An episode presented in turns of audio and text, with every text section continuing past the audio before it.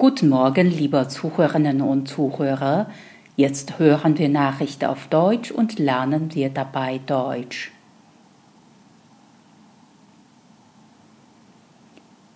Unfallrettung. Den Weg für Rettungskräfte freilassen.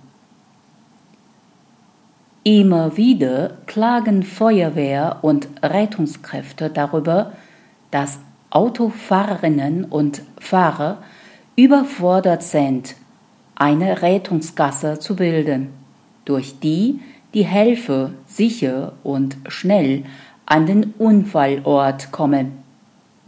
Dabei spielt es keine Rolle, ob sich tatsächlich ein Rettungsfahrzeug nähert, denn es ist zu spät, erst dann eine freie Gasse zu bilden, wenn sich Rettungskräfte mit Blaulicht und Martinshorn nähren. Wie geht es richtig? Und was ist, wenn aus drei nur noch zwei Fahrspuren werden?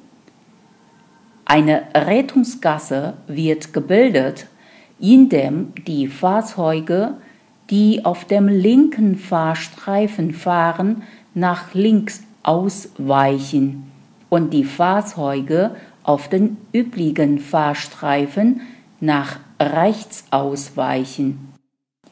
Dieses Präzedere gilt immer, unabhängig davon, ob es zwei oder mehr Fahrstreifen gibt. Dabei ist es wichtig, dass der Standstreifen frei bleiben muss.